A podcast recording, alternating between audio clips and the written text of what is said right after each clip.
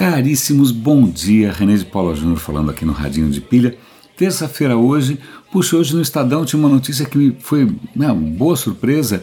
Os podcasts do Estadão, que eu nem sabia que eram tantos, é, já alcançaram a marca de um milhão de downloads. Eu vou dar o link aqui para a reportagem, que provavelmente vocês vão encontrar ali algum podcast do seu gosto. É um podcast em português. Na verdade, eu nunca tinha acompanhado nenhum. Muitos deles são de esportes. Eu tenho uma ligação zero com esportes. Eu não acompanho nem Copa do Mundo, Fórmula 1, não acompanho bote, não acompanho nada. Então, é, eu passou batido. Agora parece que o Link está com podcast também. Lançaram, acho que anunciaram isso ontem. Eu não ouvi ainda, pretendo ouvir. Mas eu vou dar o link aqui para o Estadão. E o que parece que é interessante, eles estão distribuindo o podcast deles pelo Spotify. Eu adoraria também transmitir os meus pelo Spotify, mas parece que o Spotify não é a coisa mais acessível do mundo, não é tão fácil assim, não é fácil a você mesmo. Né? Eu que achava que o iTunes era chato, foi super chato conseguir colocar meu podcast lá, imagina no Spotify. Mas, bom, de qualquer maneira, fica aqui a dica, fico feliz um podcast brasileiro com, com esse volume, é, ainda mais ligado a um, a um, veículo que eu, que eu respeito bastante, que é o Estadão. Agora, é, uma notícia extremamente é, é, é, irônica, sarcástica, etc. e tal. É, eu sempre comento aqui um canal do Twitter que eu sigo que chama Internet of Shit. Eles estão sempre dando notícias dessas coisas que realmente são irritantes.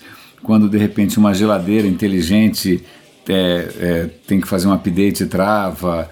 E essa é uma notícia típica do Internet of Shit. O que acontece? Existe um, um cadeado, na verdade uma fechadura de porta inteligente chamada Lockgate.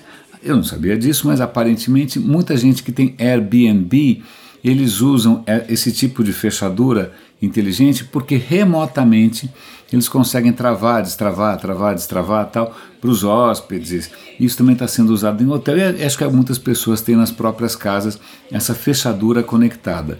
Adivinha o que aconteceu? Algum maluco é, na, na, empresa Lockgate foi é, é, forçar um update remoto, né, aqueles updates automáticos, ele mandou o arquivo errado e 500 fechaduras pararam de funcionar irremediavelmente. Né, a única maneira de fazer, de consertar essa história era mandando de volta para os caras arrumarem, ou seja, uma semana sem o raio da fechadura inteligente. Bom, não é que ninguém ficou dentro, trancado, é, morrendo de fome. Aparentemente, se você usar uma chave, né, ela abre. Mas a questão é que eu imagino que em muitos cenários o cara estava contando com o aplicativo e com a internet e tal, nem sabia mais onde tinha enfiado a chave. Agora veja só, é mais uma anedota aí do mundo da internet das coisas, né? Um cara faz uma besteira na hora de empurrar um update e a casa cai. É, uma notícia que eu achei interessante aqui, é, não é a primeira vez que a gente vê aqui no Radinho alguma coisa parecida, mas vale a pena dar uma olhada. O que acontece? É, estão prestes a inaugurar, na, onde é que é isso aqui? É no Círculo Polar Ártico, na Noruega. Círculo Polar Ártico, um lugar miserável. É, um, o que talvez seja um dos maiores data centers do mundo. Por que, que alguém vai colocar um data center no Círculo Polar Ártico? Simples, data centers consomem uma quantidade cavalar de energia né, e boa parte dessa energia é para o que? Resfriar os computadores todos, os, os, chips todos, porque eles esquentam, claro, como qualquer máquina esquenta. Agora você bota um data center inteiro, os bichos esquentam pra caramba.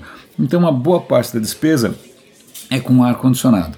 Então, a vantagem desse data center na Noruega é que ele está no fim do mundo, lugar que é frio pra caramba. Eles têm uma super abundância de água de geleiras para resfriar as coisas. É, e é interessante chamar a atenção não só para essa questão do, do, desse problema, que é um problema de engenharia, né, de resfriamento, mas também para o consumo de energia que esses data centers têm. Olha só, para vocês terem uma ideia, esse data center ele vai começar já consumindo 700 megawatts de energia e quando ele estiver bacana, né, legal, vai 1 gigawatt de energia. 1 mil megawatts de energia elétrica sendo consumidos por data center. A gente fica achando que a internet é uma coisa assim como o ar que a gente respira, mas a reportagem também menciona como que os outros concorrentes estão fazendo isso. Eu sei que a Microsoft já testou colocar servidores debaixo da água do mar, a Amazon também colocou em lugares frios, É, mas o que é muito interessante para mim, mais do que a questão do, do, desses lugares exóticos, é chamar a atenção para a infraestrutura elétrica que é necessária para manter as nuvens em funcionamento. A gente acaba esquecendo disso. Na boa, 700 megawatts é megawatts para caramba. Nem sei o que você precisa ter para alimentar um monstro desses, né? Curioso o custo que isso tem. Tem um outro artigo que eu acho que vale, que também está alinhado com as coisas que a gente costuma comentar aqui no Radinho, que é o seguinte: é, porcos. É, por que porcos? Porque porcos são criaturas que, sob inúmeros pontos de vista, são próximas dos seres humanos. Por exemplo, a gente é o único, né, a gente tem uma pele parecida com pele de porco. E a gente não tem uma pele parecida com um chimpanzé. O chimpanzé tem pelo, nós temos uma pele pelada. Então, é mesmo para tra transplantes, para é, criação de insulina, etc. e tal, muitas vezes recorrem-se a, recorre a porcos. O que acontece? Eles estão, através do CRISPR, que é aquela tecnologia, aquela técnica né, de engenharia genética que eu já mencionei várias vezes aqui, a, através do CRISPR, eles estão conseguindo modificar geneticamente porcos para quê? Para eliminar alguns genes que podem ser nocivos aos seres humanos.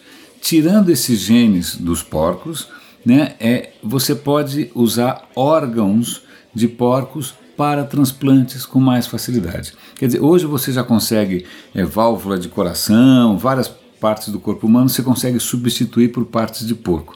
Mas se eles conseguirem realmente é, fazer essa alteração no DNA dos porquinhos, você vai poder ter é, uma abundância razoável aí de órgãos. Vamos lembrar que, o, o, acho que até eles mencionam que o tamanho da fila de gente esperando por órgãos é uma brutalidade. Quer ver? Vamos ver se eles dão um número aqui.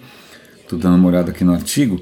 Olha aqui, tem, só nos Estados Unidos tem 116 mil pessoas esperando por um transplante que é questão de vida ou morte. Né? Só que, por exemplo, esse ano, até agora, 17 mil implantes. Então você percebe que tem uma demanda gigante. Se eles conseguirem, através da engenharia genética, é, construir, é, criar porcos cujos órgãos podem perfeitamente ser transplantados em seres humanos, é um, eu, eu acho um belo avanço. Não sei se alguém fica de cabelo em pé por causa dos porquinhos, mas eu, pelo menos na minha cabeça, isso não é, não, eu, eu, eu para mim, eu não, não fico tão arrepiado assim. É, deixa eu ver, tem um, uma outra notícia extremamente interessante aqui, diz respeito a uma companhia com a qual eu assumo que eu tenho um problema pessoal, que é a Apple. Eu nunca gostei da Apple como companhia. Eu reconheço que muitos produtos foram revolucionários, que muitos produtos são extraordinários, mas eu não gosto da companhia, ponto.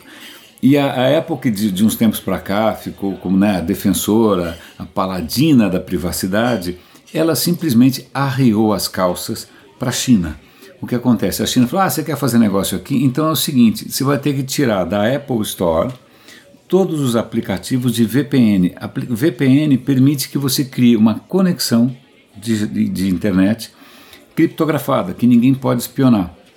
É, como para a China isso é uma questão é, de é, né, paranoia chinesa, é uma questão de segurança nacional, eles disseram: olha, seguinte, tirem os aplicativos de VPN, estamos aí. E a Apple tirou.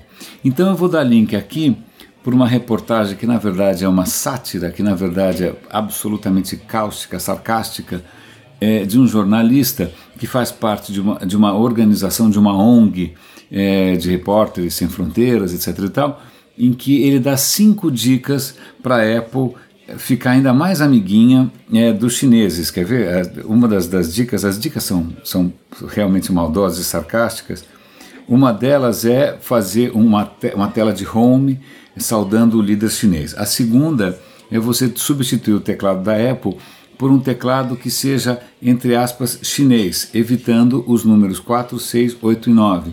Por que 4, 6, 8 e 9 são números que remetem àquele massacre na Praça da Paz Celestial. Então eles recomendam que, né, para eles agradarem aos chineses, ao invés de 4 você coloca 3 mais, ao invés de 6 você coloca 5 mais e assim por diante. E assim vai. São cinco, é, cinco é, sarcasmos, cinco alfinetadas na Apple.